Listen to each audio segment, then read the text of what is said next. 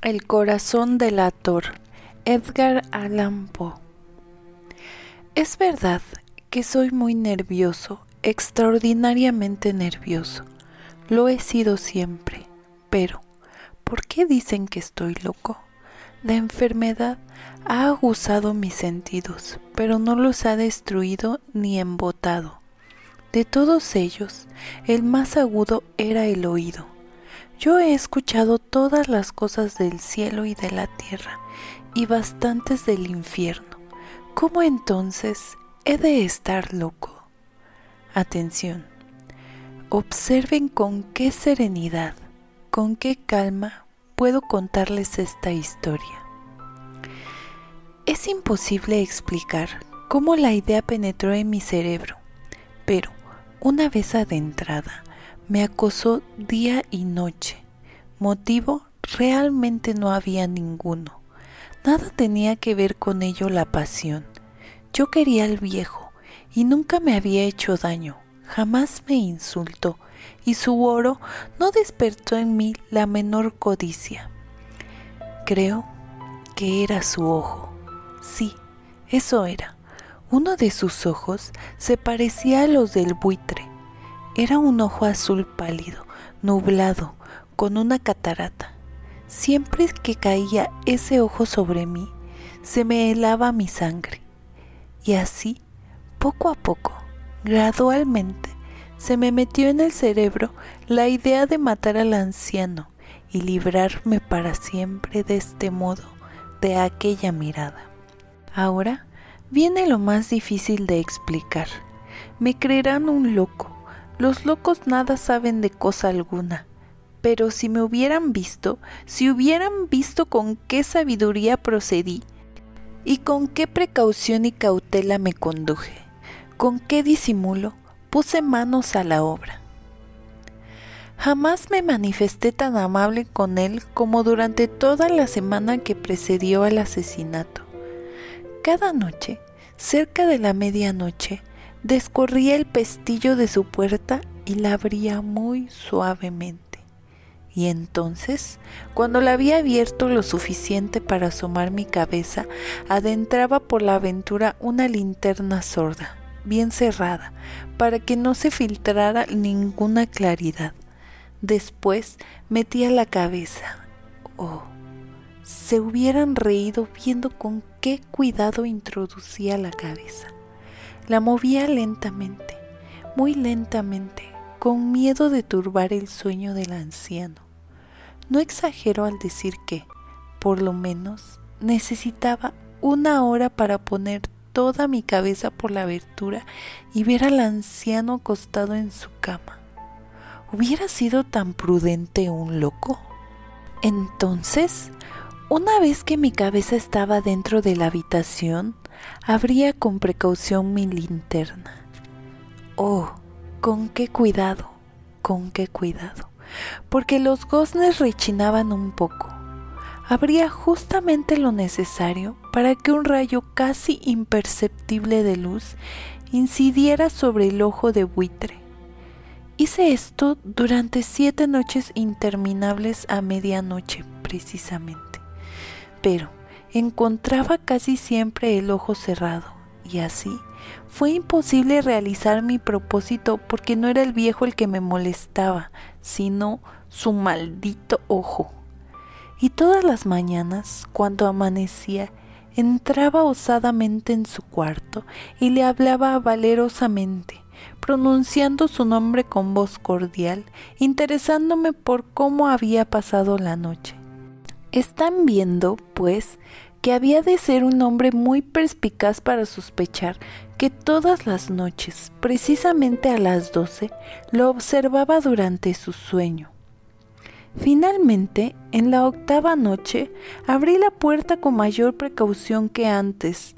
La aguja de un reloj se mueve más deprisa de lo que se movía entonces mi mano. Jamás, como aquella noche, pude darme tanta cuenta de la magnitud de mis facultades, de mi astucia. Apenas podía dominar mi sensación de triunfo Pensar que estaba allí abriendo la puerta poco a poco y que él ni siquiera soñaba en mis acciones o en mis pensamientos secretos. A esta idea se me escapó una risita y tal vez me oyera, porque se movió de pronto en su lecho como si fuera a despertarse. Tal vez crean ahora que me retiré. Pues no, se equivocan. Su cuarto estaba tan negro como la pez, a causa de lo espesas que eran las tinieblas que envolvían toda la estancia, y es porque las ventanas estaban cerradas cuidadosamente por miedo a los ladrones, y seguro de que él no podía ver la puerta entreabierta, continué empujándola un poco más, siempre un poco más había introducido mi cabeza y me disponía a encender la linterna, cuando mi pulgar resbaló sobre el pomo de la puerta y el anciano se incorporó en su lecho preguntando ¿Quién anda ahí? Permanecí completamente inmóvil y nada dije. Durante toda una hora no moví un solo músculo y en todo ese tiempo no oí que volviera a acostarse. Continuaba sentado en la cama, escuchando exactamente lo mismo que yo había hecho durante noches enteras, oyendo a las arañas de la pared. De pronto escuché un débil gemido, se trataba de un lamento de terror mortal, no era un lamento de dolor o de tristeza. Oh, no, era el rumor sordo y ahogado que escapa de lo íntimo de un alma sobrecogida por el pavor. Yo ya conocía bien ese murmullo. Muchas noches, precisamente al filo de las doce, cuando todos dormían, irrumpía en mi propio pecho excavando con su eco horrendo los terrores que me consumían. Sabía lo que estaba sintiendo el viejo y sentía piedad por él, aunque otros sentimientos también llenaran mi corazón. Sabía que él continuaba despierto desde que, habiendo oído el primer rumor, se movió en la cama. Su zozobra había ido siempre en aumento. Procuraba persuadirse de que sus temores eran infundados. Seguramente se había dicho a sí mismo, no es nada, el viento en la chimenea, un ratón que corre por el entarimado, algún insecto. Sí, procuró calmarse con cualquiera de estas hipótesis, pero todo fue inútil porque la muerte que se aproximaba había pasado ante él con su gran sombra negra y ya envolvía a su víctima, y era la influencia fúnebre de su sombra no vista lo que le hacía sentir, aunque no viera ni escuchara nada, lo que le hacía notar la presencia de mi cabeza en su cuarto. Luego de haber esperado tan largo rato, con toda paciencia, sin oír que se acostara de nuevo, me aventuré a abrir un poco la linterna, pero tampoco, tampoco como si fuera nada. La abrí cautelosamente, tan furtivamente como no podrán imaginárselo, hasta que, al fin, un único y pálido rayo, como un hilo de telaraña, salió por la ranura y descendió sobre su ojo de buitre estaba abierto, enteramente abierto, y al verlo me encolericé. Lo vi con claridad perfecta, todo él de un azul mate y cubierto por una horrorosa nube que me lava la médula de los huesos, pero no podía ver nada más, ni la cara, ni el cuerpo del anciano, como si no existiera otra cosa que aquel ojo obsesionante. ¿No creen ¿Qué es una hiperestesia de los sentidos aquello que consideramos locura? Les diré que un rumor sordo, ahogado y continuo llegó a mis oídos, semejante al producido por el tic-tac de un reloj envuelto en algodones. Inmediatamente reconocí ese sonido. Era el corazón del viejo latiendo excitó mi furor como el redoble de los tambores excita el valor del soldado. Me dominé, sin embargo, y continué inmóvil. Apenas respiraba y mantenía la linterna quieta entre las manos. Me esforzaba en conservar el rayo de luz fijo sobre el ojo y en tanto el palpito infernal del corazón del anciano era cada vez más fuerte, más apresurado, sobre todo más sonoro. El pánico del viejo debía ser tremendo, resonando en ese latir que se volvía cada vez más fuerte, minuto a minuto. Les he dicho que soy nervioso, realmente lo soy.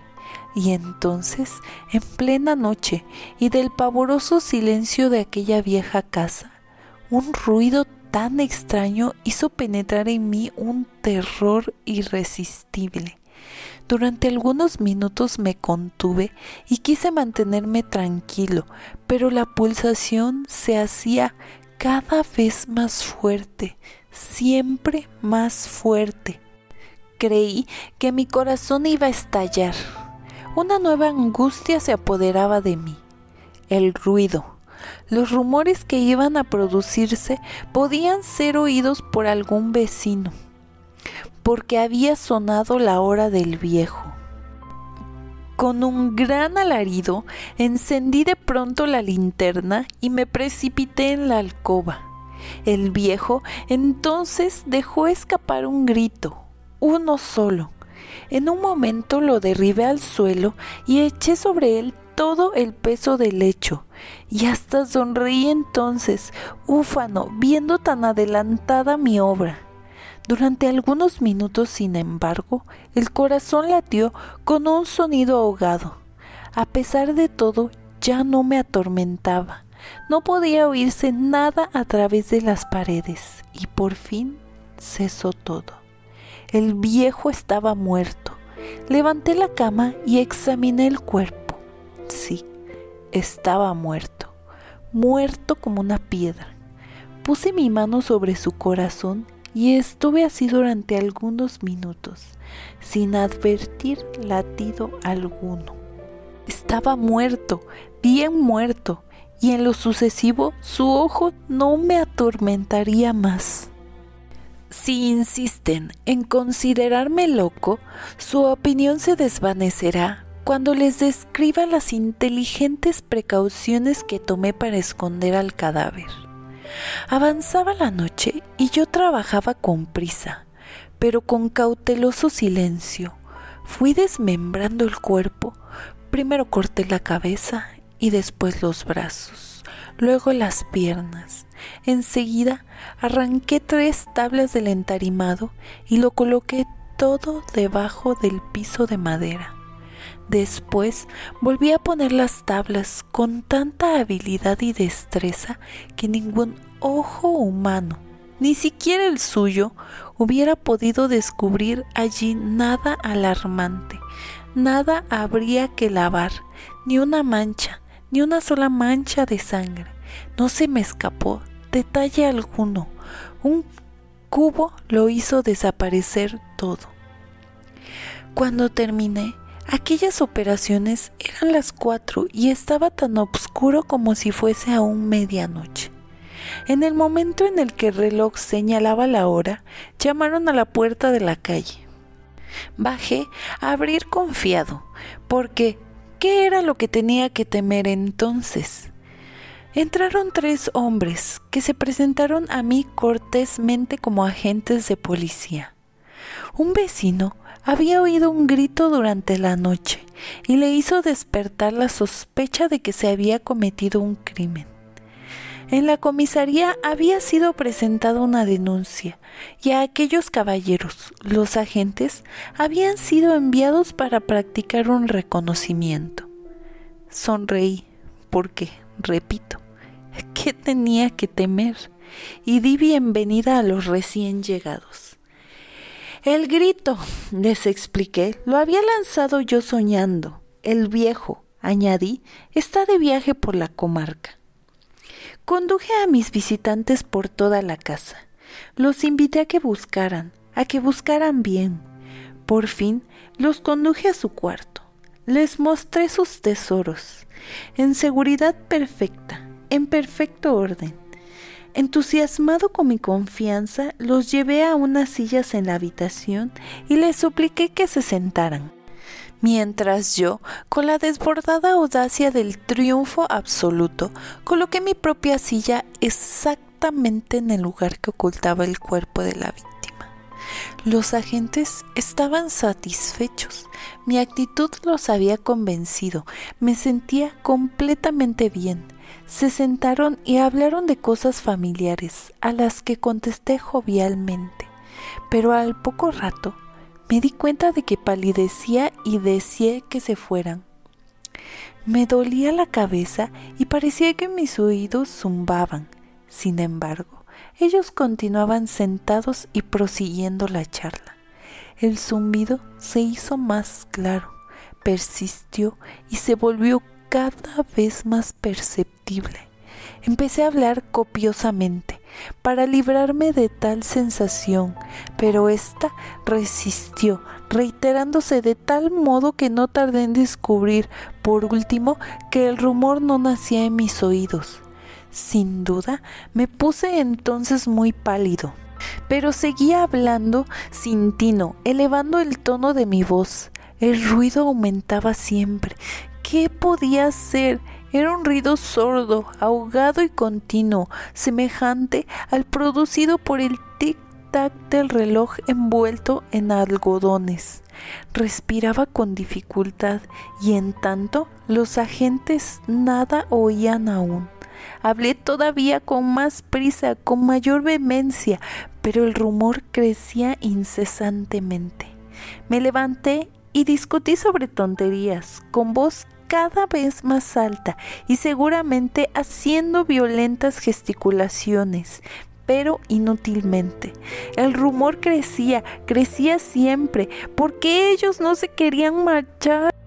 Comencé a andar de un lado a otro de la habitación, pesadamente, dando grandes pasos, como exasperado por sus observaciones, pero el rumor crecía incesantemente. Oh Dios, ¿qué podía hacer? Echaba espumarajos, desvariaba, pateaba, movía la silla en que estaba sentado y la hacía resonar sobre el suelo, pero el rumor lo dominaba todo y crecía indefinidamente, se hacía más fuerte, y los hombres continuaban hablando, bromeando, sonriendo. ¿Sería posible que nada oyeran? Dios Todopoderoso. No, no, estaban oyendo, estaban sospechando, sabían, estaban divirtiéndose con mi terror. Así lo creí y lo creo ahora. Pero había algo peor que aquella agonía, algo insoportablemente mayor que aquella burla. No podía tolerar por más tiempo aquellas hipócritas sonrisas. Me di cuenta de que era preciso gritar o morir porque entonces... Atiendan, por favor, miserables, exclamé. No disimulen por más tiempo, lo confieso todo. Arranquen esas tablas, aquí, aquí. Es el latido de su implacable corazón.